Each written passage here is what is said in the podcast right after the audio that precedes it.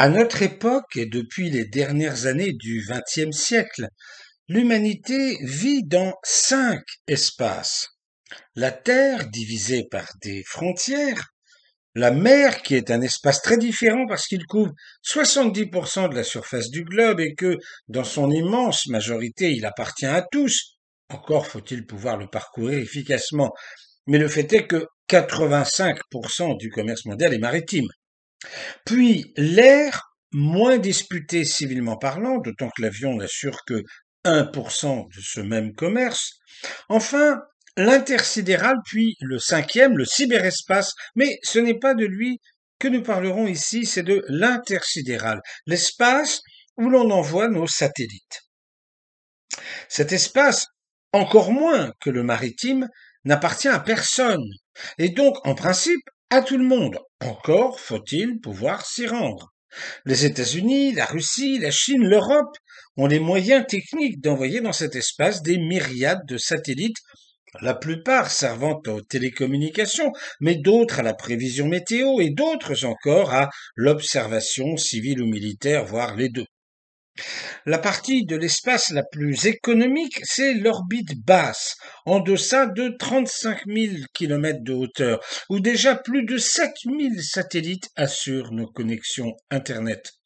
C'est également à l'intérieur de cette orbite que l'on trouve la station spatiale internationale. Au-dessus, ce sont les satellites géostationnaires les plus coûteux.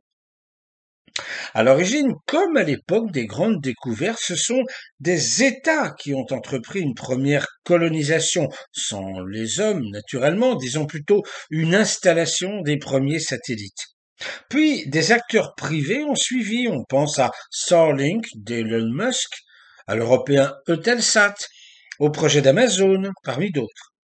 De même, les anciennes compagnies des Indes étaient-elles des sociétés privées, la plus célèbre étant la britannique qui disposait même de moyens régaliens sur le sous-continent indien, jusqu'à ce que l'Empire britannique ne prenne sa place après la crise des Sipay.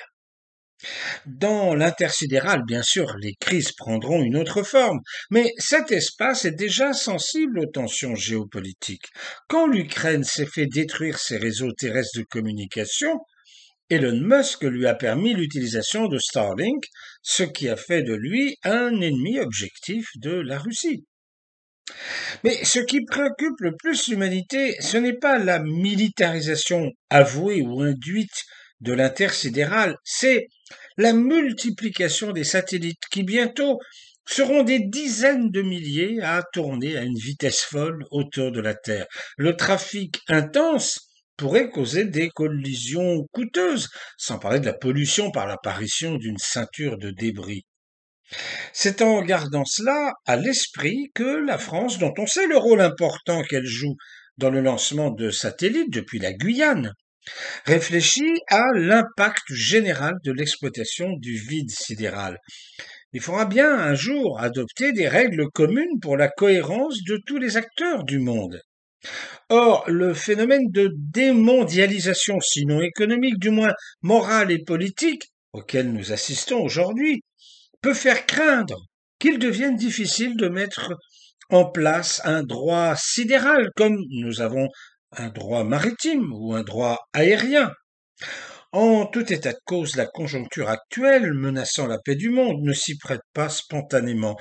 Il nous faut donc trouver une raison d'espérer dans l'œuvre d'Adam Smith, qui enseigne que l'addition des égoïsmes particuliers conduit à l'intérêt général.